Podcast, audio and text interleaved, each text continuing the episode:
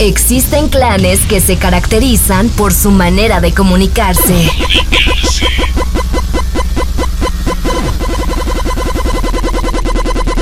Viven al máximo y hasta se visten distinto a nosotros. Son pacíficos, pero cuando toman en sus manos un videojuego o serie se transforman en...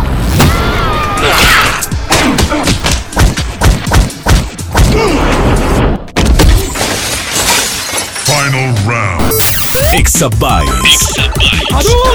Exabytes. Te presentamos un espacio exclusivo para los gamers, amantes del anime y todas sus loqueras. Exabytes. Exabytes. Finish her. Hola gente, bienvenidos a un nuevo Exabytes, programa realizado por Revista Yume. Síganos en redes sociales como Revista Yume y nuestro website revistayume.com.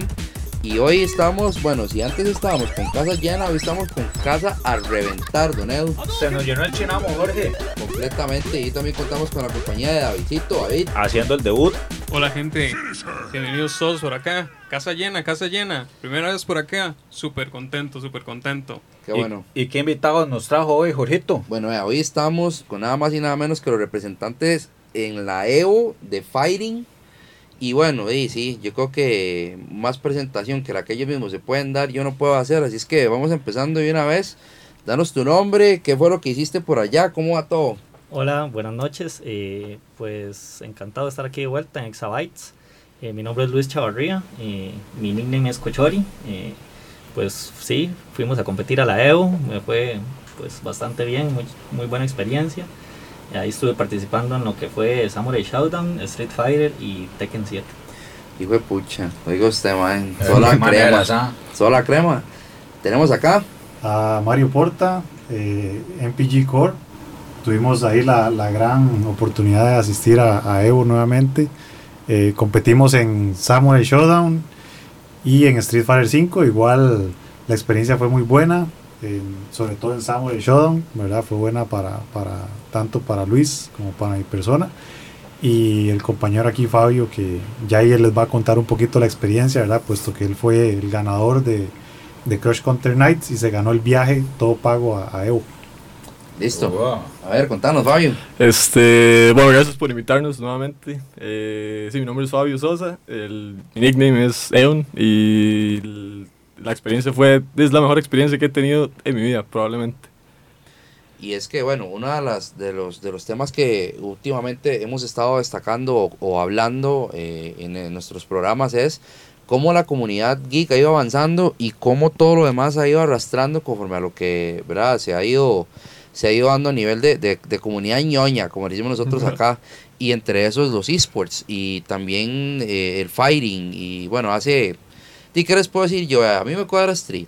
Yo siempre he jugado Street Fighter. Nunca he jugado a nivel de competición porque soy una tuerca, soy bien manco, soy como tuerca de muelle, tirico. Bueno, Pero- yo, yo- yo aquel día lo vi repartiendo cátedra. Ah, sí, pues que estamos hablando que era gente que pues yo me pongo a jugar contra estos manes y imagínate cómo estamos, ¿verdad? Este, entonces, eh, y lo que les iba a decir es que, digamos, yo me, yo me acuerdo que, no sé, cuando uno jugaba en un arcade en el barrio y uno se volaba unos mecos en Tekken 2 o jugaba uno Street Fighter y también los masillos que jugaban CNK y Kingdom Fighters y se ponían a jugar de vivos y cuando salió el CNK versus Capcom y uno lo reventaba hasta que daba gusto, pero uno jamás imaginó que Costa Rica, o sea, que había gente que iba a poder llevar la bandera tica a representar a, a eventos de este tipo y, y que iban a dejar el nombre de- del país tan alto, porque sabemos que se, se desempeñaron bien. Quiero que Luis nos contés ahí cómo, cómo fue la, la experiencia, porque bueno, ya no son completamente nuevos en esto, pero yo imagino que cada vez que sale la oportunidad es una experiencia nueva. Sí, claro, manejar los nervios es bastante, bastante complicado y no fue la excepción en el EVO, sobre todo porque tanto mi persona como Mario tuvimos la experiencia de que nos llamaran a Tarima a jugar en stream bajo los, los comentaristas profesionales de Capcom y todo eso. Y pues sí, es una impresión saber que estás ahí jugando ante los ojos de, qué sé yo, 60 mil personas fácilmente. Y pues sí, tratar de mantener la calma, de jugar y tranquilo, pues es bastante difícil, pero, pero sí se puede, digamos, eso es lo que estamos tratando de, de lograr, que, que los jugadores de, de aquí de Costa Rica salgan, que conozcan lo que es esta experiencia, eh, logren ir manejando un poquito esa ansiedad y pues lograr sacar los mejores resultados siempre, ¿verdad? ¿En qué lugar fue esto? Eh, esto fue en Las Vegas, en, en Las Vegas, Nevada, allá en lo que es el Mandala Bay y que también está ubicado el Esports Arena. De hecho, también tuvimos la, la, la oportunidad de participar en un torneo previo al EO, que la verdad sí nos fue bastante bien a los dos. Ahí Fabio sí tuvo la experiencia de jugar en stream la noche anterior y en tarima. De hecho, jugó contra Mena de República Dominicana, ex campeón del Capcom Cup en el 2017. Entonces, pues sí, es, es, son pesos pesados lo que uno se va a topar allá de directo, ¿verdad? Y pues nada, hay que, hay que saber mantener la calma, eh, y tratar de ser profesional prácticamente. Y es que no solo es el hecho de que usted va a enfrentarse un poco de bestias en el juego que usted se va a enfrentar, sino es la nervia. Es que no es lo mismo que usted sabe que usted está aquí en un torneo de que se dice, más estamos en streaming. De hay 200 personas viendo el streaming, a que te digan hay 60 mil personas viendo lo que usted está haciendo, ¿verdad? Qué diferente. Correcto, hasta el mismo comentarista uno no quiere hacer alguna caballada y que terminar saliendo, como dicen aquí, bas, basureado, ¿verdad? Uno, uno hasta todo eso lo tiene en la cabeza en ese momento y hay que saberlo manejar, ¿verdad? Eh, Fabio, este, allá igual, ¿cómo, cómo te fue? Contanos.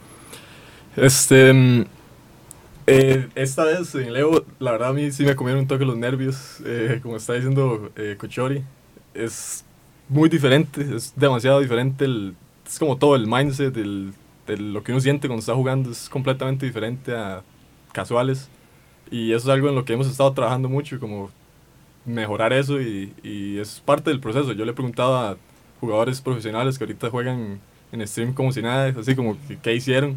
Y varios me han dicho así como, nada, seguir jugando, llevar palo, sufrir ahí, poco a poco uno va agarrando experiencia, digamos. De hecho, la persona contra la que a mí me tocó jugar en stream, yo le pregunté, y él llevaba seis años de estar viviendo el Evo. Sí. Vivía en Las Vegas, eh, vivía en Las Vegas y pues sí, como cuatro o cinco veces ya lo han subido a stream sí. y todo, entonces pues él sí estaba totalmente calmado, ¿verdad? Son, son cosas que solo con experiencia tal vez Exacto. se van logrando. Sí, sí, uh -huh. eh, Mario, vos te ves allá en, en, una situación así, o sea, como viviendo de esto por la experiencia que ya tuviste. Bueno, realmente acá en Costa Rica el, el deporte en sí, la competencia de los fighting games, eh, es amateur tirando a semiprofesional, pero realmente empezando porque no hay un comité olímpico, ¿verdad? Eh, por ahí hay que formar las bases y que las personas a nivel político que vayan a formar estas bases pues estén por y para los jugadores, no para intereses propios. Eso es lo primero. Eh, lo segundo es que en un futuro no me veo viendo de esto, pero sí me encantaría tener, digamos, un local eh, como un tipo weekly, ¿verdad? Para tener ahí semanalmente seteados los setups para que todas las personas, ya sea viejas o nuevas, que quieran aprender a jugar o competir, pues se armen torneos semanales e ir incrementando el nivel. Eh, no me voy viviendo 100% de esto, para nada, ¿verdad? Pero sí es un hobby que desde el año 96 eh, lo empezamos. Con el tema de Evo, Evo tiene un lema que es no te vayas 2 a 0 en pules y todos pasamos eh, esa prueba, ¿verdad? Nadie se fue en cero de los, de los cuatro competidores que, que llevó Costa Rica. Y en ningún juego. En ningún juego, exactamente, ¿verdad? Creo que hicimos historia, es la primera vez que, que todos los competidores que van a Evo, eh, ninguno se fue en cero. Eh, y en tarima principal es, es sí, es, es, es, otro mundo, o sea, es otro nivel. No es lo mismo competir en un torneo, por ejemplo, en República Dominicana, en Colombia, en Argentina, en Brasil, con todo el respeto que se merecen estos torneos, que competir en el más grande evento de Fighting Games del mundo en la actualidad, que es EVO. Eh, y bueno, nos tocó la dicha a Cochori y a mí con, de compartir tarima en diferentes juegos, Cochori en Street Fighter, a mí en Samurai Showdown, y pues yo tuve el, el MPG Core Moment EVO, sí. ¿verdad? Pero eh, no, fue la verdad muy intenso, muy intenso. Eh, de mi parte, ojalá que muchos aquí en Costa Rica, sin importar que tengan ya familia, esposa, hijos, o, estén separados, o cualquier situación que estén viviendo emocional, personal, familiarmente, ojalá puedan darse la oportunidad de ir a competir a Evo una vez en, en, la vida para que sepan la experiencia que es y ojalá pues de dar lo mejor de sí, ¿verdad? En los Fighting Games la competencia es muy dura y es muy diferente a, a un juego colaborativo que un juego uno versus uno. ¿Y qué, qué- qué tan, qué tan bien organizado tiene que estar este evento? Porque nada más para poner, para decirles un, un datillo, hubieron más de 9.000 personas inscritas en todos los juegos que, que- que se estaban presentando. Por ejemplo, el que más eh, representación tuvo fue Smash con 3.492 y le seguía Street Fighter con 1.929.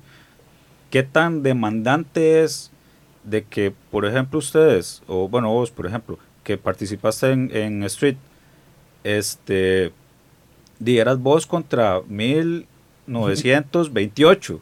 Correcto. Y de o sea, ¿qué, qué tan cansado de esperar turno? Este, ya después pasar, después otra vez esperar, si digamos, si pasaste a la siguiente ronda, tener que volver a esperar, etcétera, etcétera. Eh, pues claro, ellos lo tienen súper organizado. Eh, si hay todo un calendario previo que te dicen en qué mesa tenés que estar, a qué hora y demás. Eh, si salís del pool, ya queda pendiente a, a qué pool te van a asignar después. De hecho, esa fue una experiencia que, que no nos esperábamos, que alguien llegara a salir de, de un pool. Y de hecho, por di- tuve la dicha de, de salir en Samurai de un pool. Y claro, es chivísima tener esa sensación de que saliste y que te va a volver a tocar a jugar más tarde y, y ya, ya avanzaste un montón en ese ranking de, de los 2.000 personas que hubieron, pues sí, es súper emocionante y, y, y claro, ¿no? Es, es, es lo que se quiere, ¿verdad? Tratar de, de avanzar todo lo que se pueda. Me llama mucho la atención que tomaron el tema de el país como tal. Me gustaría saber qué creen ustedes eh, que le falta al país como para quien, quien quita ser una sede, eh, poder organizar un evento de este tipo, de esta índole, con este peso, ¿verdad? Siendo un Evo, eh, la Copa Mundial de lo que es el fighting. ¿Qué le faltaría a Costa Rica para apoyar a los jugadores, para que se profesionalicen primero y puedan tal vez vivir de esto, poderlo hacer de una manera más profesional?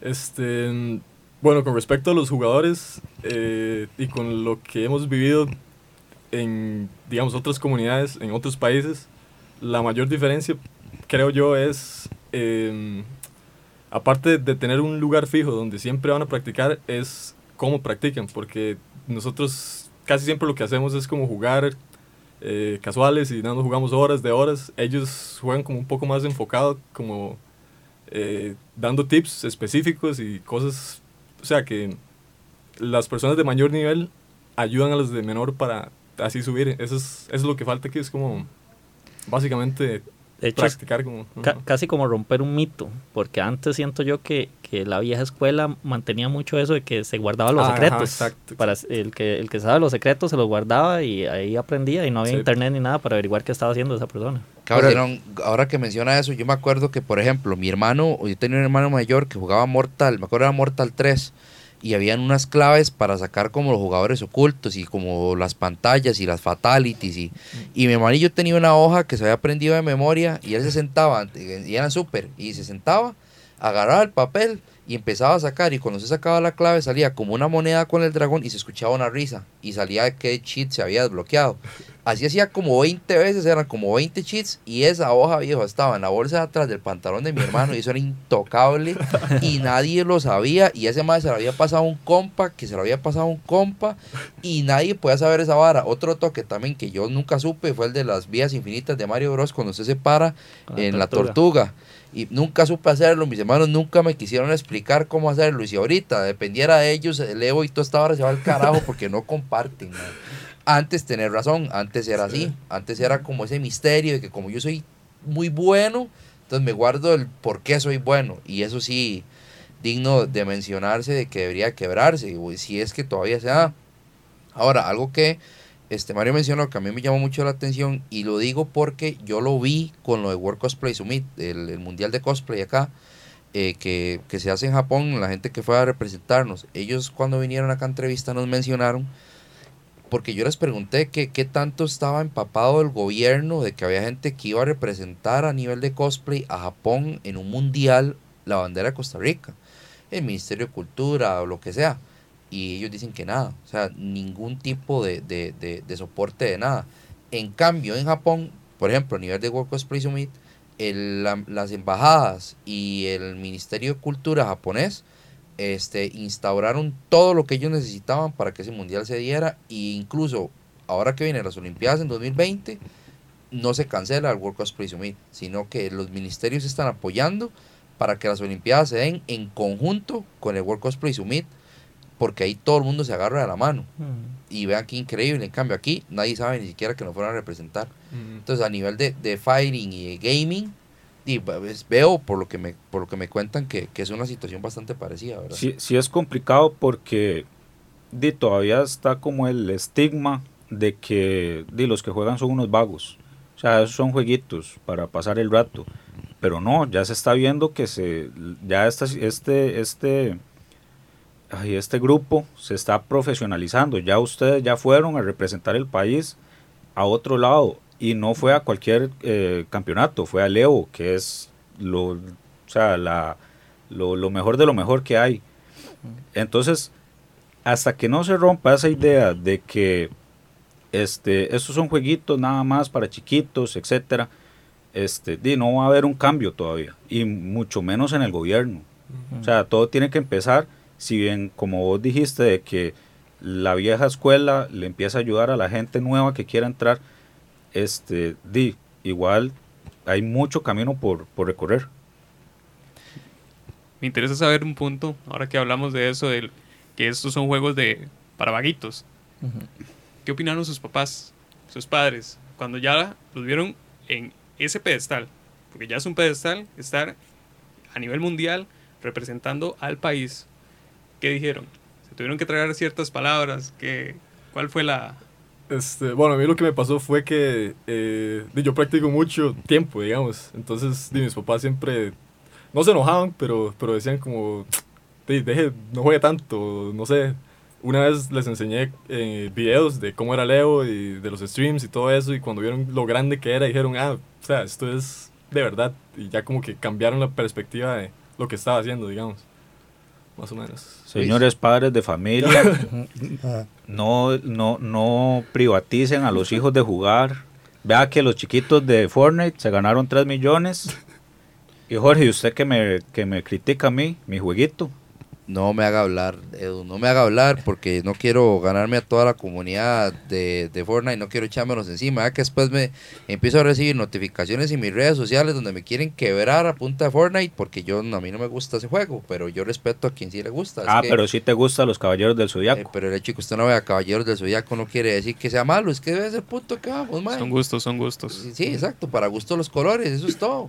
Vea, gente, es que lo, para que ustedes no se entiendan, muchachones, es que aquí en Exabytes tenemos eh, un, un encuentro de sentimientos porque Edu habla de, de anime, pero no ha visto Los Caballeros del Zodiaco. no, Entonces, yo no para- hablo de anime, yo Para me mí, guindo. para mí no tiene criterio si no ha visto Los Caballeros del Zodiaco y yo no acepto que me diga nada y siempre lo vivo basureando por eso. Entonces eso, eso es como un sello de nuestro programa, basurear a Edu porque Edu no ha visto Los Caballeros del Zodiaco. Dios guarde, le toquen a Harry Potter. Ah, exactamente, ve, y en cambio yo soy po- yo soy po- potter- potteriano, me Potterhead. diría Potterhead. el, el Jera, y ve Jera, por ejemplo, me tira hate porque a mí me cuadra Harry Potter. Y así aquí tenemos nuestros propios sellos de programa, entonces para que ustedes sepan.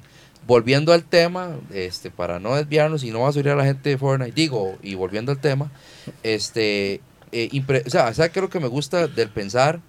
En, en cómo puede esto ir cambiando la perspectiva a través de las generaciones que le pueden poner una traba, digamos, porque y nunca, nunca falta y está justificado. El Tata que no es que ese mocoso pasa jugando mucho tiempo y me está dejando los estudios y yo creo que todo en exceso es malo, ¿verdad? Como dice el dicho, pero tal vez cuando, como dice él, cuando ya hay tal vez como una perspectiva distinta, porque ya ven que, ok, no es que solamente por vagancia, es que ahora, esto, es que ya estamos en el futuro. O sea, en el, en el aspecto de que ya esto te puede generar. ¿Cuánta gente no vive de hacer streamings, por ejemplo? Y, y sí, gaming. Y eso hace nada, era un puro hobby, ahora es una carrera. ma. Ya ven lo que pasó ahora con esta apertura de Mixer, que este mae, el que estaba en, en Twitch, que se Eh, pasó. Ninja, Ninja. ninja. Ajá. Ma, eso, fue, eso fue una noticia. O sea, lo pasaron hasta por CNN. ¿Quién se iba a imaginar que una noticia de algo relacionado con gaming, ¿a quién le importa? Que un mae que jugaba en una plataforma ahora se pasó a otra. Eso a mí no me interesa. Persona incluso, podría in- pensarlo. incluso E ESPN en Estados Unidos ya transmite cierto, ciertas competiciones. ¿no? Entonces, ya estamos en el futuro. Lo que mucha gente. Yo me imagino que la gente que hacía consolas o juegos o lo que sea, pensaron que con la apertura en internet y todo lo demás, eso iba a llegar a pasar. Pero vea, ya estamos ahí. Y ya Costa Rica se metió, que es lo más importante. Que por cierto, hablando de Costa Rica, y ahora que estamos en de revista, yo me mencionaré de nuevo a la gente que se acuerden que tenemos a la gente de Void Sports para que los apoyen, que es el equipo de gaming de revista Yume, porque ahí estamos también nosotros apoyando el gaming tico. Fin del espacio publicitario para la gente de Void Sports. La cuña. La cuñita. Este, pero sí, gente, no, y qué honor, de verdad. Yo sí quiero que nos compartan, tal vez. Vamos a hacer, vamos a ver, como una regresión.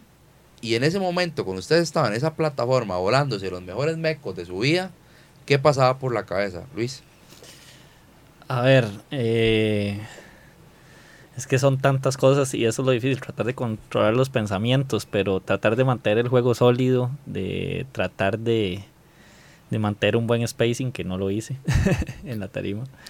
Eh, ¿Qué más? Eh, de no sé, rendir el tiempo también es una cosa importante, saber manejar el tiempo de, de cada round, de cada cosa.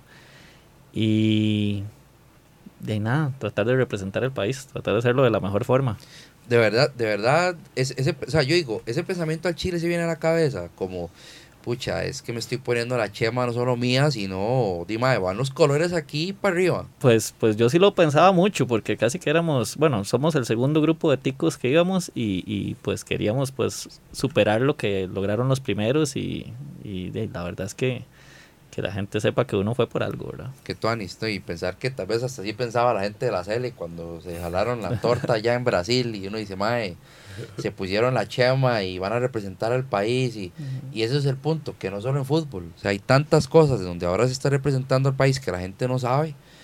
Les voy a dar un ejemplo, muchachos, así rápido, no quiero robarles mucho tiempo, aquí les estoy hablar de ustedes, no lo que a mí me interesa, lo que Sí, Jorge, pienso. ya está hablando mucho usted. Pero, de, por ejemplo, yo no sabía más que, que una muchacha como Hannah Gabriels era tan eminencia a nivel mundial en boxing.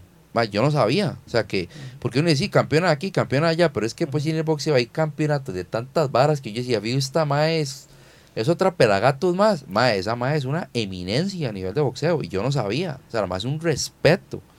Entonces, dime, ¿quién quita que gente acá que empiece en esto pueda llegar a representar al país de esa Sí, forma? co- como decíamos que el campeón de barrio uno nunca sabe si es solo de barrio o qué tan largo puede llegar, ¿verdad? Exactamente. Luis, ¿qué, qué pasó por la cabeza, Mario, cuando estabas allá?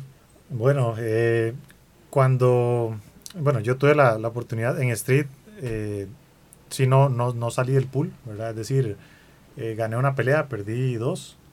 En Samurai sí, me tocó jugar el viernes eh, en la tarde noche, como a las 4 o 5 de la tarde. Llegué a la final de Winners de mi pool, me tocó contra un japonés, perdí eh, 2 a 0. Eh, después llegué a la final de Losers y la final de Losers cuando me dicen va a tarima principal y yo, ¿qué? Entonces me quedé así como que, oh, o sea, lo, lo que había estado esperando que, digamos, desde O Japón y yo dije, wow, ahora se está dando la oportunidad. Ya en el pasado varios ticos habían salido también tarima. Entonces cuando llegué a tarima, lo que hice fue, bueno, llegar lo más calmado posible y yo dije, de aquí en adelante todo es ganancia. Para mí todo es ganancia. Eh, la primera posibilidad que tenga de hacer algo extraordinario, lo voy a hacer y así lo hice. ¿Verdad? Pegué ahí un último movimiento de, de un personaje de Yashamaru. Eh, y ya después, después de, de haber hecho eso, yo dije, "Ah", así como que sentí un peso encima. Y ya después, bueno, gané la primera pelea en streaming de la Loser Final de mi pool. Y el chavalo contra el que jugué estaba jugando con Genjuro, personaje muy fuerte en ese momento en Evo. Eh, perdí las otras dos peleas, pero la verdad, eh, satisfecho, ¿verdad? No, no conforme, porque tampoco me conformé con la derrota, pero sí satisfecho porque lo que quería hacer era básicamente salir en tarima principal en stream y hacer algo, algo bueno. algo- Volarse, sí, sí, volarse. sí, exactamente. Fabio. Este, bueno, la última vez que yo jugué en stream o tarima fue no en el Evo, sino en el Blink Fighting Fest el fin de semana pasado. PSG Challenge, el torneo previo a Evo también. PSG Challenge. Ah, bueno, sí. Jugaste jugué, tres sí. veces en tarima. Ok, sí, eso fue, pero fue antes del Evo. Sí, sí, sí. Pero sí, digamos, la diferencia que hay entre esos dos fue que eh, esa primera vez en el torneo antes del Evo estaba pensando demasiado todo. Entonces siento que eso lo que hace es que uno lo distrae de el juego en sí, porque usted tiene como... O sea, su atención no está en lo que debería estar. Esta vez, en el último torneo, logré, no sé cómo, jugar este sin nada en la cabeza. O sea, Entonces, jugué se concentró. totalmente con el juego y me fue, me fue bien esta vez. Pero yo, yo siento que, por, por lo menos para mí, la clave es eso. Es como... La Entre- concentración. Exacto, exacto. Ese es el... Ese es el Es perder la el clave, miedo. mae. Esa es la clave, sí, el sí, miedo, sí. sí, sí. Eh, chicos, hablando del... Ahorita veo la emoción que se les ven los ojos y demás cuando hablan de tarima, del streaming, pero tal vez muchos no sepamos qué significa realmente estar ahí. Vez nos puedan hacer la diferencia de lo que es regular y estar ya en, en la tarima.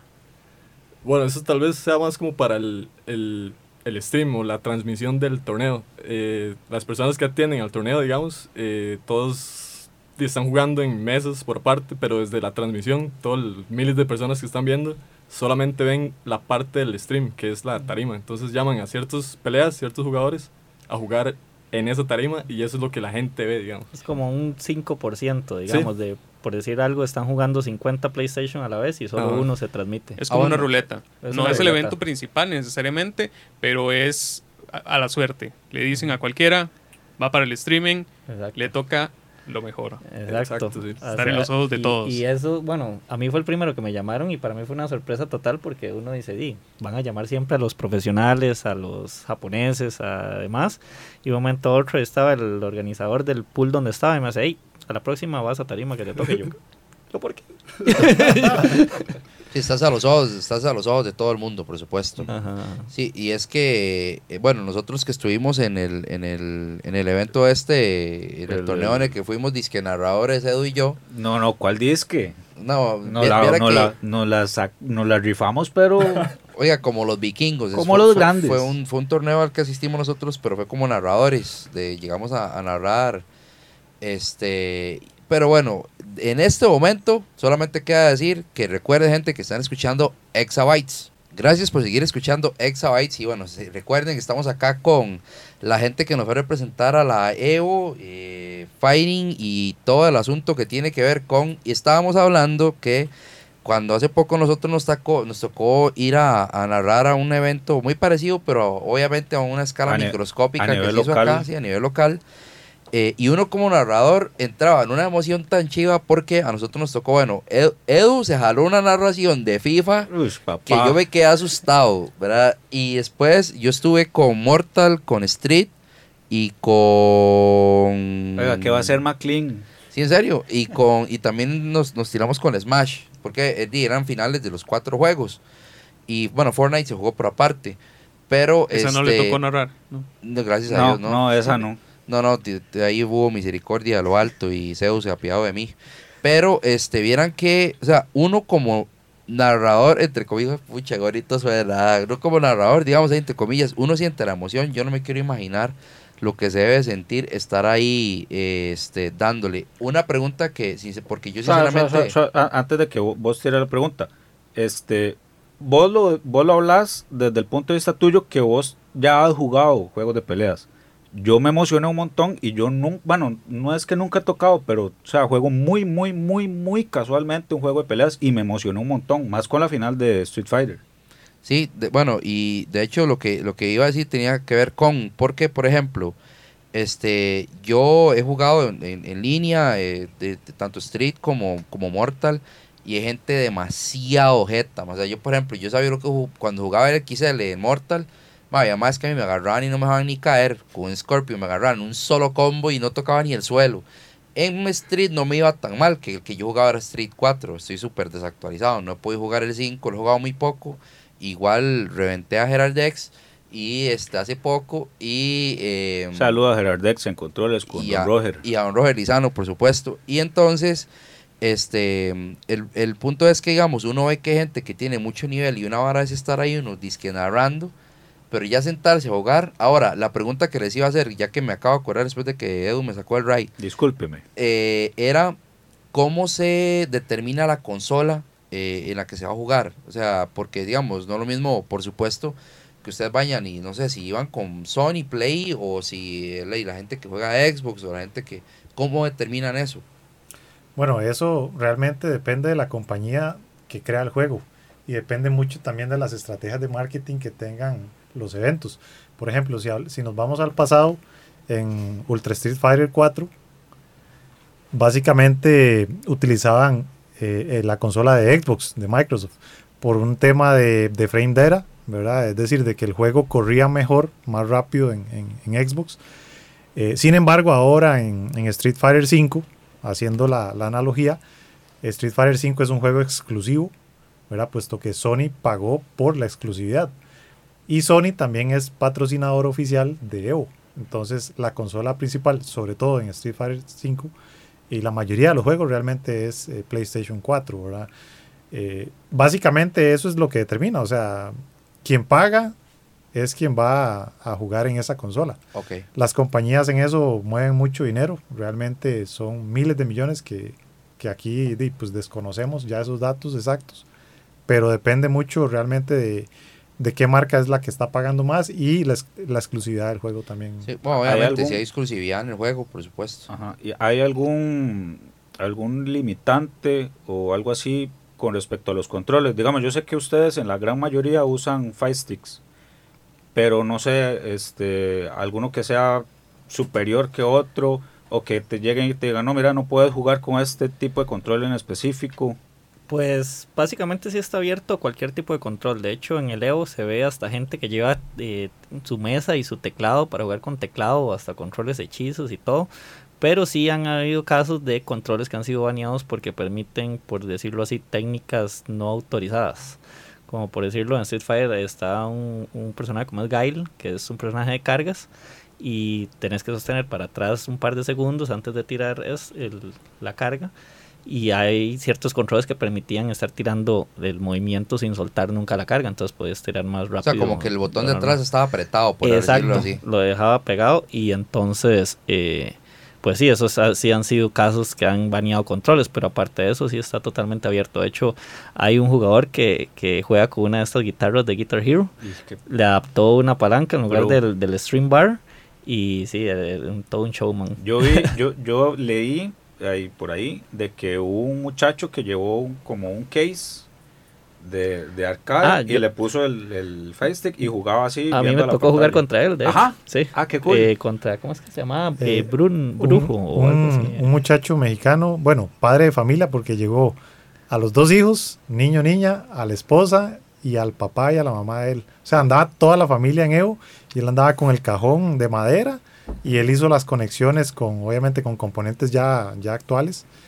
Eh, y a Cochori le tocó jugar justamente en Samurai Shodown. Perdió contra él. O sea, muy bueno, muy bueno. Muy bueno. De hecho, fue el último que me eliminó de Samurai.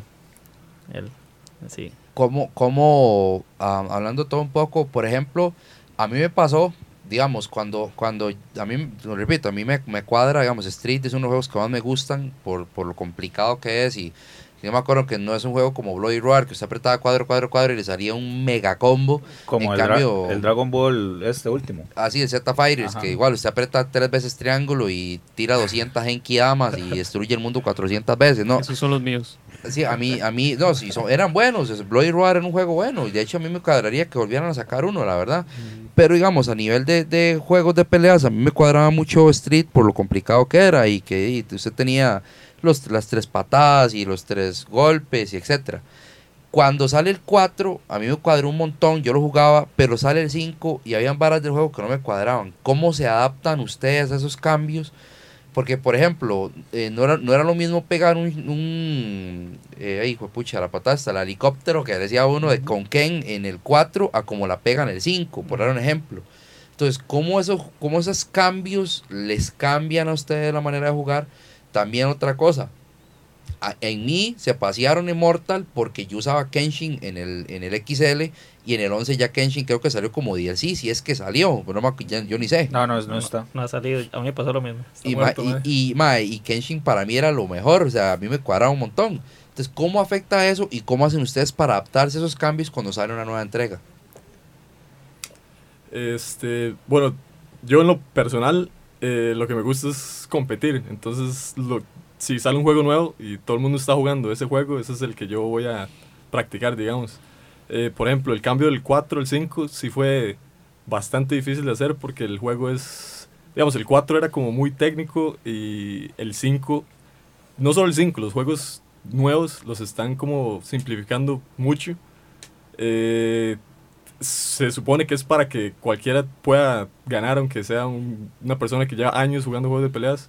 Entonces ese cambio sí fue un poco difícil, pero este, sí, en lo personal yo lo que hago es juego el juego que se está jugando más, donde hay competencia y nada más trato de entender el juego por lo que es, digamos, no tratar de jugar el 4 en el 5, sino nada más tratar de entender el, el juego. Básicamente. ahorita te mantienes jugando el 5, por, por dar un ejemplo. Solamente el 5, sí. Y ya el 4 ya lo dejaste Sí, exactamente, sí. que rajado. Pero Eh, esos cambios eh, aumentan la competitividad a nivel general o como que sienten que cambia totalmente la gente o es más divertido.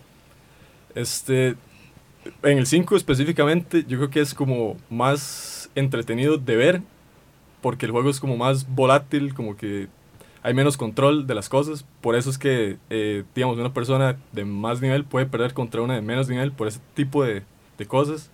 Y yo creo que es mucho más entretenido de ver, pero más estresante de jugar, tal vez, porque hay Ok. menos control, digamos. ¿Ves? No, opino igual que Fabio. Son, este 5 tiene que, son dos errores y perdiste el round. Entonces esa explosividad que dice Fabio es lo que, lo que le da todo un, una, una dimensión Y diferente a, mí- esta- a mí me gusta, digamos, el juego es como súper ofensivo y es a lo que vinimos. A, a mí me gusta el juego, pero sí, sí han habido como, eh, ¿cómo se dice? Como sentimientos ahí encontrados de varias gente que prefiere el Sí. juego como más tradicional y más controlado. A mí, a mí sí me gustó, la verdad, lo que hizo Capcom, porque siento que, que, y de hecho era un término que usaba mucho antes, es que abrieron la cancha. Mm. Que es que al hacerlo un poco más simple, pues a- atrayeron más gente. Y eso es algo que la verdad el género lo ocupaba, porque los fighting games, la verdad es que Sí. eh, ha perdido mucha cancha con otros Fortnite, ¿verdad? Y cosas así. Qué pereza. Eh, es que, ¿por qué tenemos que seguir mencionando Fortnite? Incluso para, Por basuriar, algo- hasta por- para por- basuriarlo da pereza Por, a- mencionar. por algo estoy aquí yo, señores. No, no jodas. Igual, usted le cuadra Overwatch también, no jodas. Ah, Overwatch, Este, juego pues, de no son juegos. campeones. Estos, estos más sí juegan juegos para hombres, usted no. Eh, pero, y bueno, igual, eh, Mario, compartinos, ¿vos qué pensás? Ok, bueno, en lo personal, eh, yo creo que sí. O sea, este juego, Street Fighter V, tiene menos control. Eso lo hace un juego visualmente más atractivo para el público, no tanto para el jugador. Por eso es que hay sentimientos encontrados de jugadores tal vez de la vieja era con la nueva era, ¿verdad? Pero en lo personal, yo sí voy mucho por el tema de gustos y preferencias de cada persona. Eso también influye. Por ejemplo, en lo personal, a mí no me gusta el tipo de juego donde estripo un botón ocho veces y sale un autocombo. No, no me agrada ese tipo de juego. O tampoco el hecho de que está recibiendo castigo y bloquear, bloquear, bloquear y no tener ninguna herramienta del juego para salirme de ese bloqueo y contrarrestar ese, ese ataque. No me gusta ese tipo de juegos. Eh, y también en lo personal sí me dolió mucho, por ejemplo, eh, yo soy jugador de, de SNK, de, de King of Fighters. Yo nunca había tocado un Street Fighter. El Street Fighter 4 lo toqué, me quemó la compu y lo dejé de jugar. Así, de simple. Yo dije, ya, ya no vuelvo a, jugar Street Fighter. Eh, ya después pues conseguí la consola y empecé a jugar Street Fighter 5. ¿Por qué tomé esa decisión? Bueno, en King of Fighters agarré un juego muy tardío que fue el King of Fighters 13, juego eh, de los tres mejores juegos de la generación pasada de Fighters. Lo agarré muy tarde y e- era un juego espectacular. Entonces yo dije, esto no me vuelve a pasar con otro fighting game. Entonces apenas salió Street 5, yo dije, voy a entrar al 100% con Street. Porque si el juego es bueno y todo el mundo lo está jugando, yo quiero también aprender y competirle a la demás gente que, que tal vez es muy buena y tal vez yo siento que yo puedo, puedo dar el- la talla, ¿verdad? Eh, eso en lo personal, digamos que yo soy muy chimado conmigo mismo, yo me, como que me jinco a mí mismo y yo digo, no, yo no puedo perder, yo tengo que ganar, eh, estoy perdiendo mucho contra Sangif de Colacho, un ejemplo, voy, aunque me lleva 10 a 2, ya después lo agarro y, ¿me entiende? Es, uno va como mentalizándose en, en ir mejorando, viendo en, en qué error eh, está cometiendo uno y en qué le están castigando. pero sí, o sea, va mucho con el tema de gustos y preferencias. Y la decisión que yo tomé es que no me vuelve a pasar algo como lo que me pasó en COF 13. Que COF 13, por ejemplo, cuando vino Bala, el mexicano campeón del mundo que perdió Evo, eh, históricamente esa es una de las mejores finales de Evo en 2013. El primer, digamos, match del torneo aquí en Costa Rica fue contra mí. Y cuando yo llegué, digamos que yo sí le llegué en una, eran dos matches. En el primer match le llegué al tercer peleador y en el segundo match me sacó Gallega. O sea, me ganó con un personaje, los tres personajes. Y después todo el mundo me decía, pero ¿por qué no le hacía esto? ¿Y por qué no le hacía esto? Y yo no sabía. Porque agarré tarde el juego.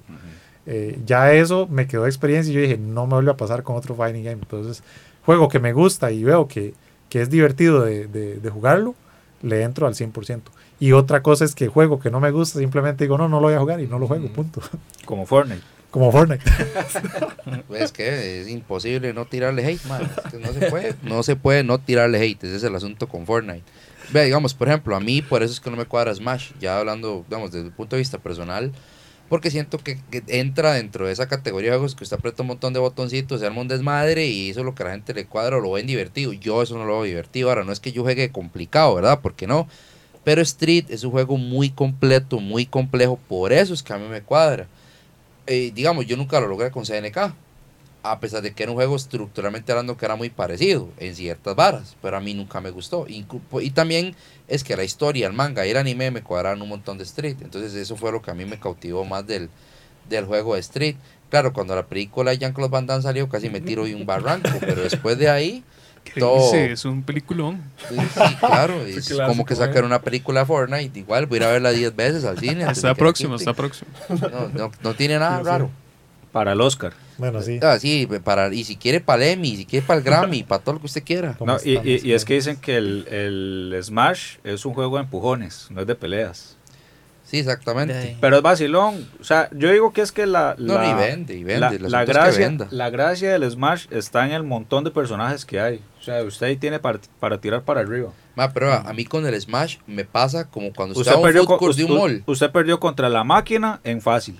No me diga nada. No, no, obviamente, no, no, yo no estoy diciendo nada, precisamente. O sea, porque, por ejemplo, a la hora de escoger jugador, a usted le pasa como en el food de un mall. Usted llega ahí tantas opciones que usted no sabe ni qué escoger.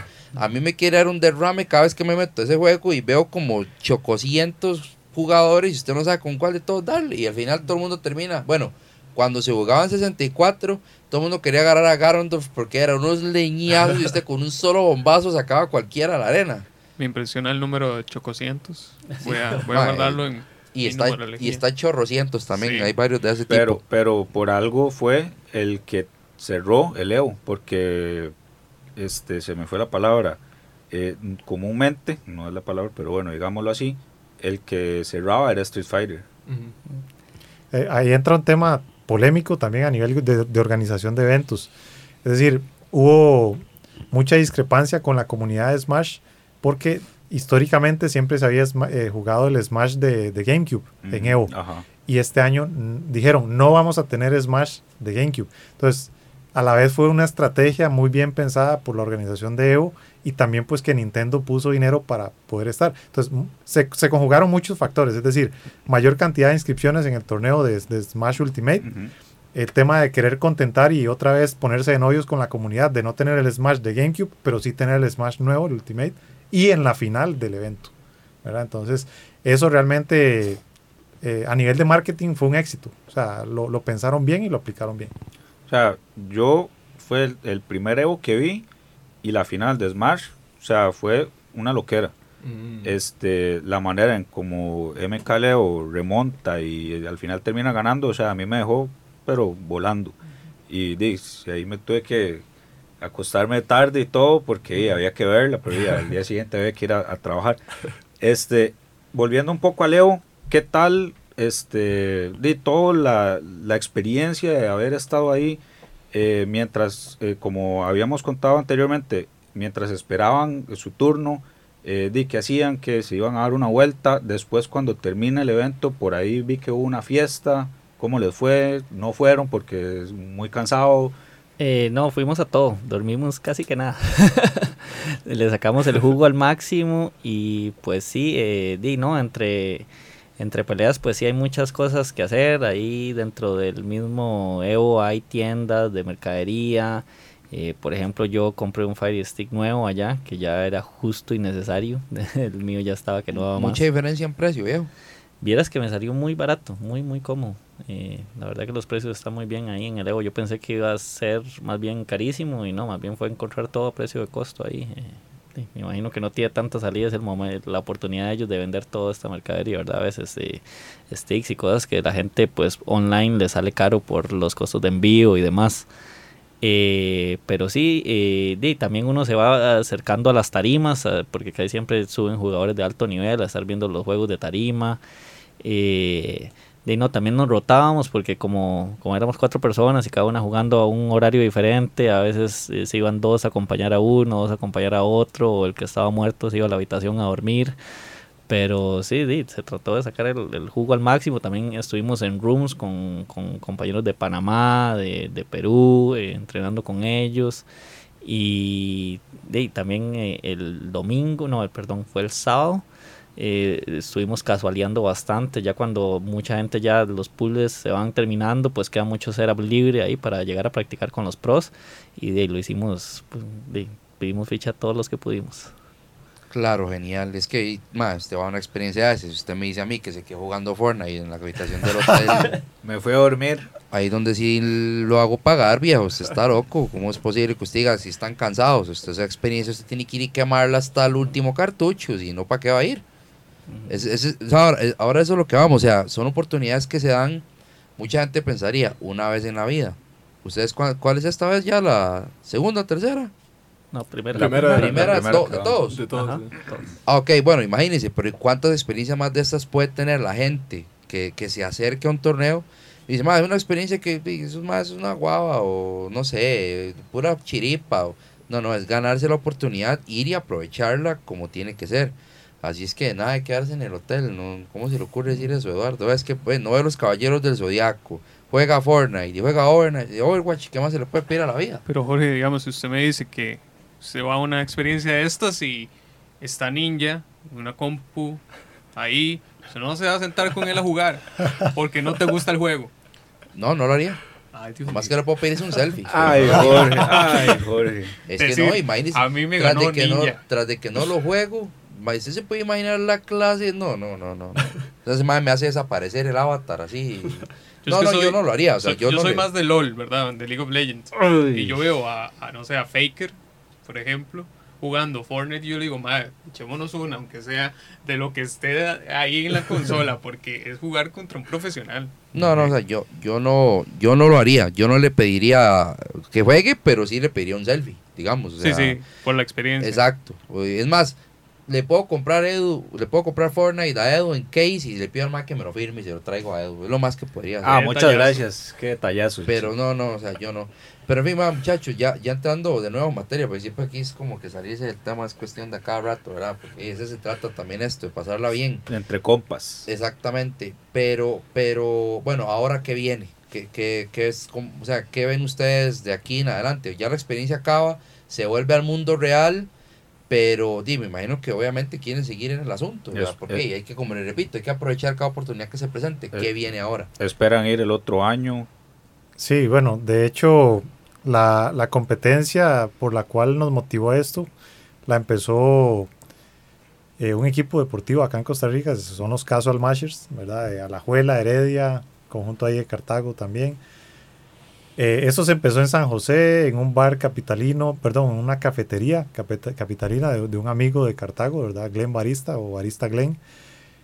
Eh, por situaciones XY, que no vienen ahorita al caso, eh, se dejó de asistir a estos eventos que eran semanales, entonces se decidió ahí en conjunto entre Cochori, eh, Vinicio y Justin y mi persona, retomar esta actividad en un lugar más céntrico, igual en San José, en, en la Pokestore, ¿verdad? Nuestro amigo Joy, saludazo ahí a Joy. Y mm, ahí pues eh, nos organizamos con 15 fechas, al final pues salió un ganador que fue Fabio, ganador campeón invicto, ¿verdad? Que se fue todo pago.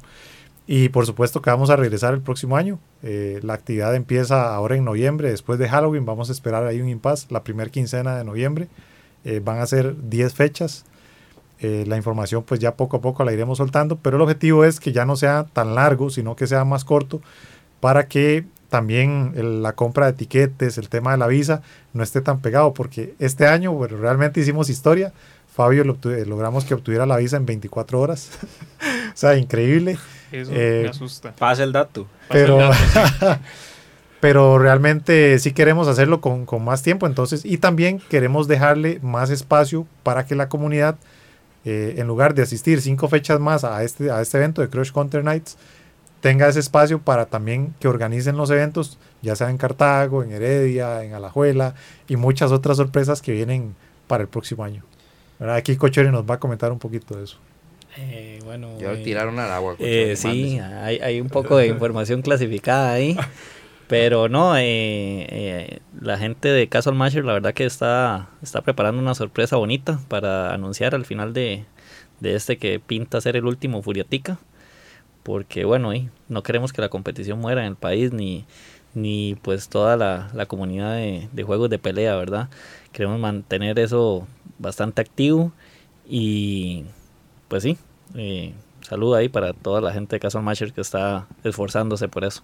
Claro, un saludote a todos, por supuesto que sí.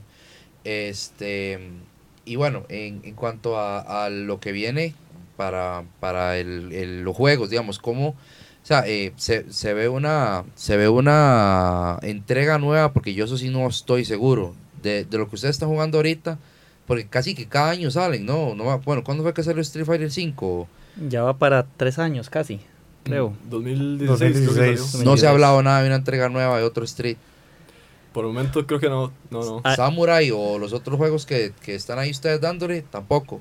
Pues, bueno, de Street sí hay altas sospechas de que después del Capcom Cup, ahora en diciembre, tiren la edición Super Street Fighter, que ahora estamos con la edición Arcade Edition. Eso es, es el rumor, pero no hay nada concreto, digamos. Ok. Por ahí está la... Y sale un. Me corrigen si me equivoqué de nombre. eh, un. Ay, Final. No. Eh, ay, uno nuevo que an- anunciaron en el Evo. De King hecho. of Fighters cat- Ese 15, mismo. King of Fighters Ajá, 15, King sí. of Fighters. O sea, hay expectativas muy altas del King of Fighters 15 de que vuelva a subir la calidad del, del juego. Eh, aparentemente en los leaks ahí, en las, en las informaciones que ha soltado SNK, que suelta po- poca información realmente, la gente de Arc System Works está colaborando con la, con la creación ahí del juego. Es decir, la gente que hace Guilty Gear, la gente que... O sea, sería magnífico, sin importar tanto los gráficos, sino más bien el, gameplay. Y KOF 15 tiene altas expectativas, todo el mundo lo está esperando. Eh, vamos a ver si sale, creo que a finales del otro año lo tienen ahí para anunciar. Todavía falta bastante. Falta mucho, pero lo que se mantiene ahorita es Samurai Showdown, que es un juego relativamente nuevo, Street Fighter, que esperamos ahí la versión de Super Street Fighter 5, o el Ultra Street Fighter 5, o el Hiper Ultra Street Fighter 5. Sí, que Eh, eso sí es clásico de Capcom. Sí, que M- hace eso. MK11 que se mantiene, ¿verdad? Con Sí, ahora ese, el, ese el- sale como cada dos años, el- cada tres. el nuevo, la nueva actualización ahora con Terminator, con Shansung y el poco de DLCs Ujú. se está manteniendo ahí. eh, Mortal Kombat, Dragon Ball Fighters que ahí va arrastrada, se mantiene igual. El Smash, que lo querramos o no, es un fighting game. De empujones. Entrando polémica ahí. Sí, yo no sé qué más le van a meter a esa vara. De personajes.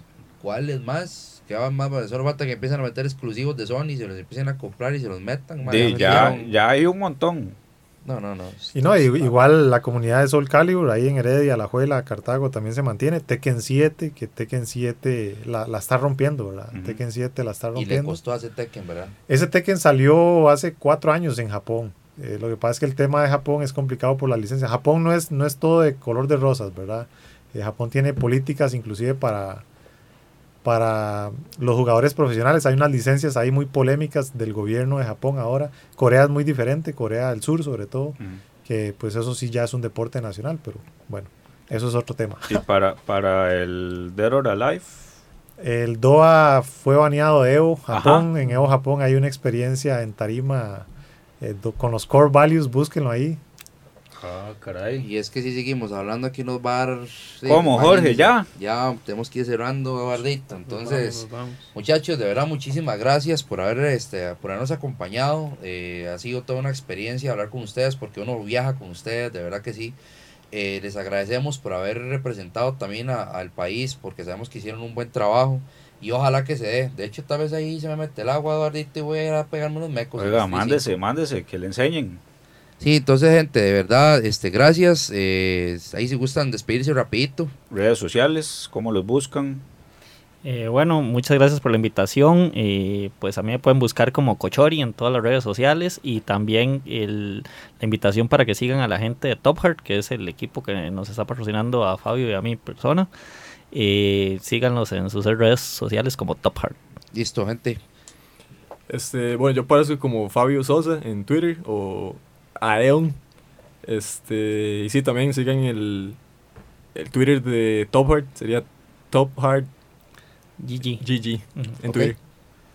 Y no, bueno, en caso mío, eh, MPG Core, Mario Porta G1 en Twitter. Y ahí vamos a estar regresando pues acá a Exabytes. Perfecto, Buenísimo. gente. Muchísimas gracias, gente. Agradecer a Roger Lizano en Controles y a Gerardex, que también está por ahí. Claro. Eh, recuerden seguirnos en nuestras redes sociales, revista yume.com, también nuestra página web. Purísima vida, gente. Gracias por escuchar Exabytes. Chao. Chao. Bueno, Chao. Mantenete atento, porque pronto otro podcast con lo más importante del anime. Historietas y gamers en Nixabytes. Finish her!